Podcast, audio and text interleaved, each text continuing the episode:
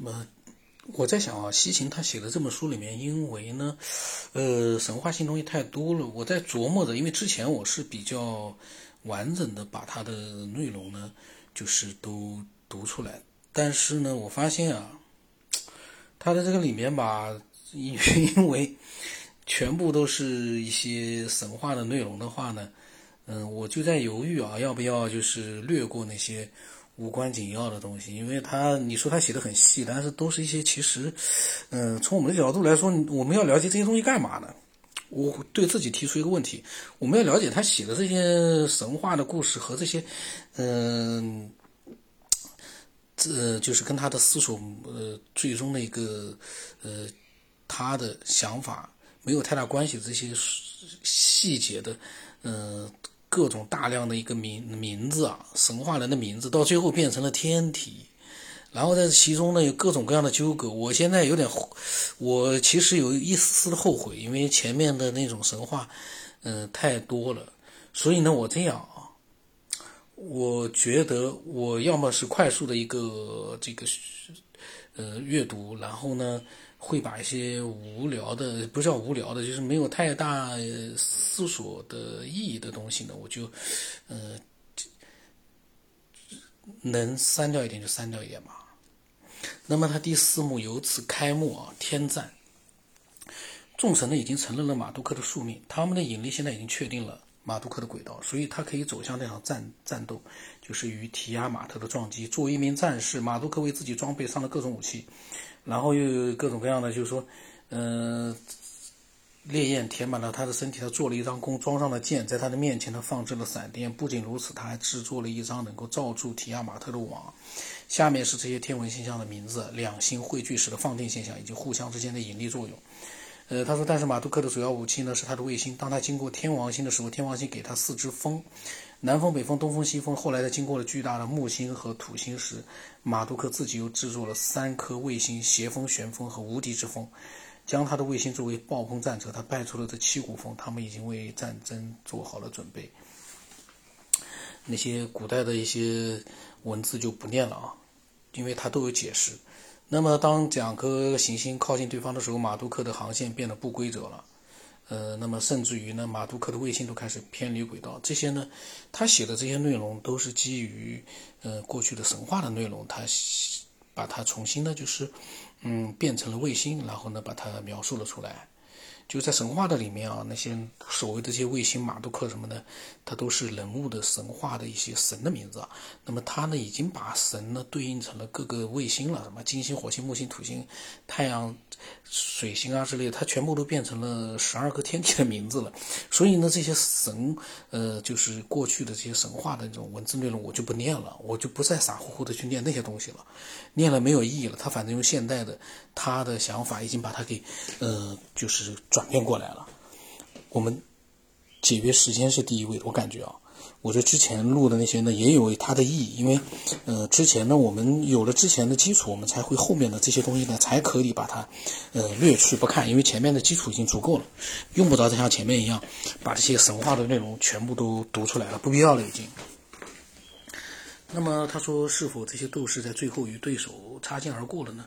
但是死亡已经是注定的了，他们的轨道无可避免的碰撞，嗯，然后呢，就是提亚马特，嗯，发出了咆哮，上主升起了这些词不管啊。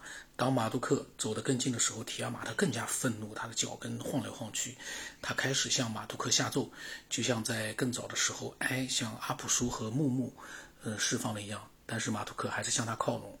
史诗呢就开始描述这场天战啊，这是创造天地的行为，也就是这场战争呢创造了天地。呃，我那些内容呢，我我不念了啊，我念的是他的解释。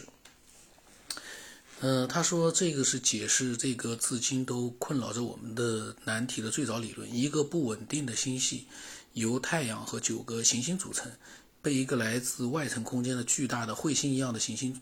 侵入，它首先是遇到了海王星，接着经过天王星，然后是土星、木星，它的轨道被深深的向内拉扯，进入到星系中央，并由此出现七颗卫星。它无可改变地走上了一条向提亚马特就下一颗行星撞去的轨道。那么，嗯，它是根据什么东西？就是西秦是这样做这样一个解释呢？我还是把那几句，呃，史诗的内容就几句话啊，把它念一下，大家就知道了。因为史诗，他把这种史诗呢跟星际天体扯在一起，我是很佩服他，但是太过牵强了，我都不知道有多少人会，就是说觉得他说的是有有有有有可靠性很强的这样的一个思索。呃，这这个史诗的这个这几句话这样的：上主张开天网要罩住他，邪风在最后面撞在他的脸上。当他张开他的嘴，提亚马特想要吃掉他，他驾着邪风，所以他闭上了他的嘴。凶猛的暴风们撞击了他的腹，他的身体变得膨胀，他的嘴大张着。他用箭射向那里，扯破了他的腹部，箭从他体内划过，戳穿了他的子宫，由此征服了他。他熄灭了他的生命和呼吸。这就是西秦解释到。呃，就是不稳定的星系是怎么样啊？本来是由太阳和九个行星组成的，后来呢，被一个巨大的外层空间的行星呢，大的行星又撞击进来。然后呢，他说，但是这两颗行星实际上并没有相撞，是马杜克的卫星冲进了提亚马特，而不是马杜克本身。他们膨胀了提亚马特的身体，让它出现了很大的裂缝。穿过这些裂缝，马杜克射出一箭。一道圣光，强烈的电流集中在一起。现在的马图克充满了耀眼的光芒，找到了进入提亚马特体内的路。他熄灭了他的生命和呼吸，抵消了提亚马特自己的电磁场，并熄灭了他们。马图克和提亚马特的第一次遭遇让他出现了裂缝，变得不再有生命力。但是他最终的毁灭仍然要等到后来，与同样裂成两半的金谷的相遇。提亚马特的其他十颗小卫星却马上毁灭了。我佩服西芹，他有非常强大的一个想象力。然后他说：“我们能识别这种现象吗？粉碎裂了缝，导致了那样的战斗。”并且转身离去，朝相反的方向。他说：“如果是这样的话，我们就能提出对于我们星系中另一个现象的解释——彗星现象。小型的天球，它们通常是被认为是我们星系无从控制的成员，因为它们不遵循任何一种正常的轨道路线。行星围绕太阳的轨道几乎是圆形的，冥王星是个例外。而这些彗星的轨道是被拉长了的，而且在很多例子当中都是被拉长的。嗯，其中一些长到了会从我们的眼里消失数百上千年。”行星围绕太阳的轨道是一个统一的平面上的，除了冥王星，而彗星的轨道则是在许多不同平面上。这意味着意味深长的是，许多彗星都是反方向运行。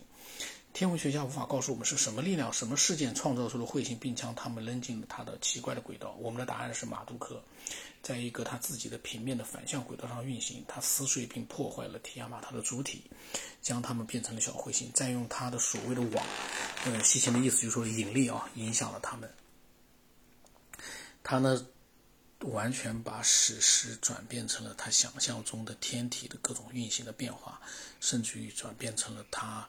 嗯，设想、猜想当中的，嗯，目前的整个的一个太阳系的一个形成，我觉得他是像这样子，他的想象力很丰富。他是怎么把神话故事和天体结合在一起的？我感觉吧，太牛了。但是呢，我又不认同，哪有那么这样子去？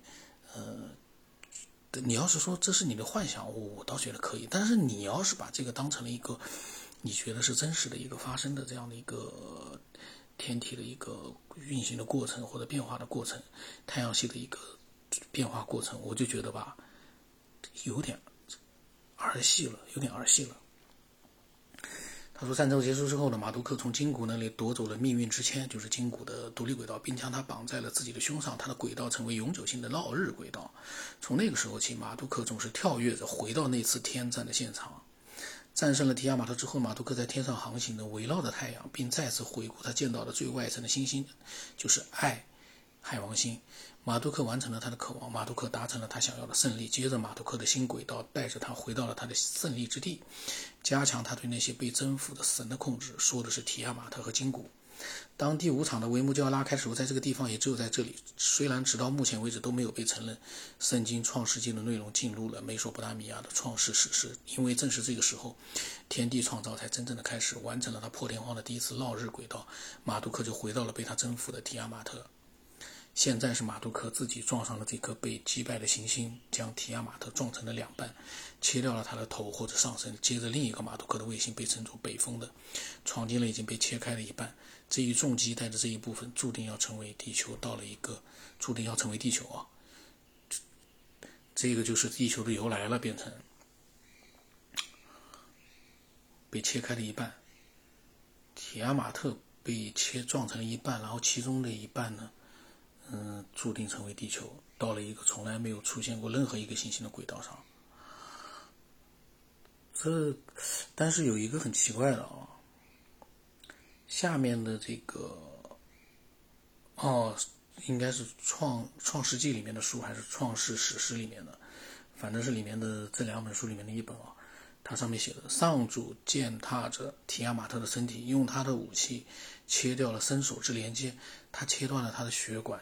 并让北风带着他去到无人问津之地，地球由此诞生。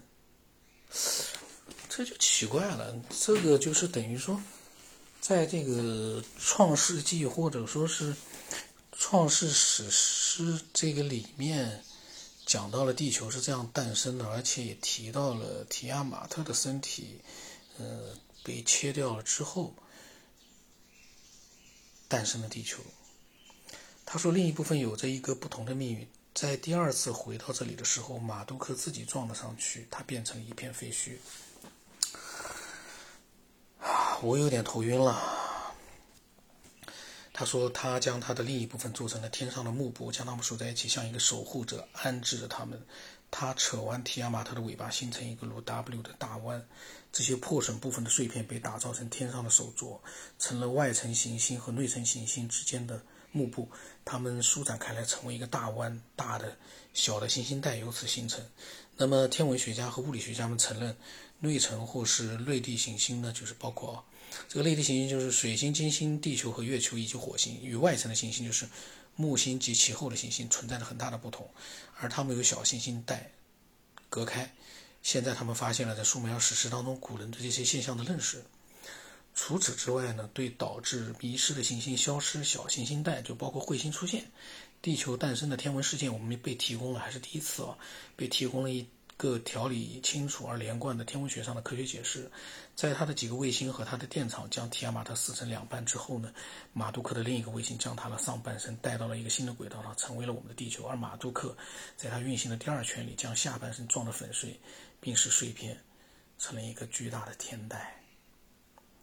我念的速度快，是因为我尽可能的想把更多的内容呢读出来，但是我不想浪费太多时间，因为，嗯，西秦的这些内容。但是呢，我发现他接下来会跟，嗯，现在的天文结合的越来越多了。那么我们也就前面的一些困扰也，他如果后来不讲太多的神话故事，我觉得很有意思了。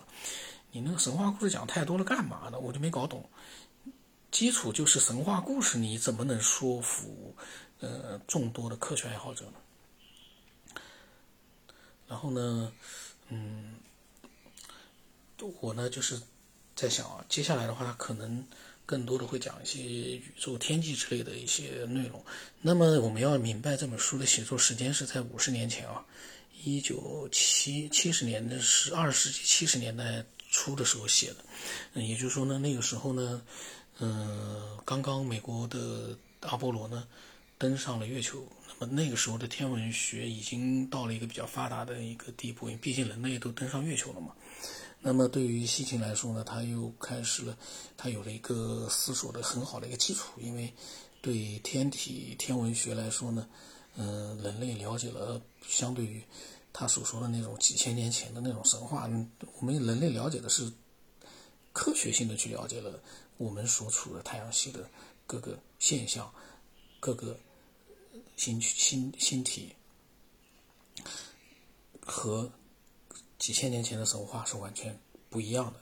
如果说有某种巧合，呃，我个人觉得是可能的。但是如果你，呃，把几千年前的那些神话硬要，嗯，把它幻想成太阳系的一个由来，或者说是太阳系的一个变化，中间多了几个星体或怎么样，呃，我就觉得吧，基础薄弱了一点。依靠神话来去思索，有点薄弱了。